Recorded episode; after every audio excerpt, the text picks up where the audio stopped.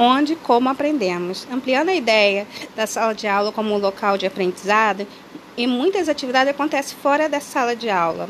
Em cada espaço que o aluno tem a oportunidade de vivenciar demandas específicas, como ouvir histórias, escolher livros para levar e ler com a família, entrar em site para pesquisar sobre animais da flora brasileira, fazer corrida de saco, pular corda, etc. Todos os espaços que comportam a diversidade necessária para que o aluno estabeleça muitas relações de significado para tudo aquilo que faz dentro da escola.